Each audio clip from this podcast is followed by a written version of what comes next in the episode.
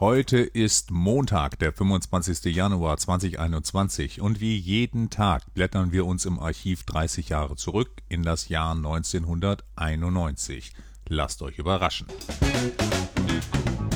Wir werfen heute einen Blick in die EOZ vom 25. Januar 1991. Dieser Tag war ein Freitag und es war schon fast Wochenende.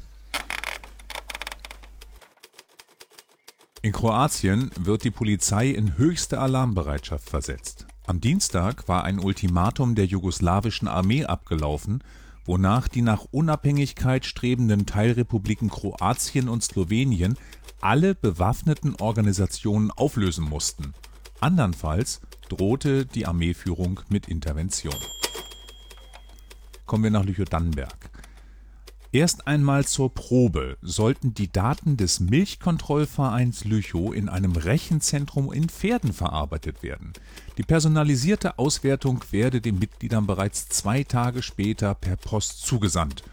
Das erklärte der Vorsitzende Erhard Martens. Dieses unvorstellbare Tempo wurde von vielen Mitgliedern angezweifelt. Weil das Rechenzentrum jährliche Kosten von 20 Mark je Mitglied verursachen würde, stimmte ein Großteil der Mitglieder erst einmal dagegen. In Küsten brannte in der Nacht von Mittwoch auf Donnerstag ein Audi 200 Quattro aus. Das Fahrzeug wurde vor einer Gaststätte abgestellt und von der Freiwilligen Feuerwehr gelöscht. Laut Polizeimeldung entstand übrigens vermutlich ein Totalschaden. Reklame. Jetzt oder nie hieß es im Lucifer in Langendorf. Power Station Number One Disco Rock pur. Einlass war nur bis 23 Uhr.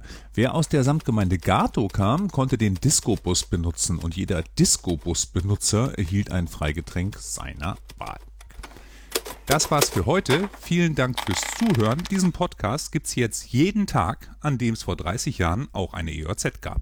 Ich freue mich, wenn ihr wieder einschaltet. Tschüss.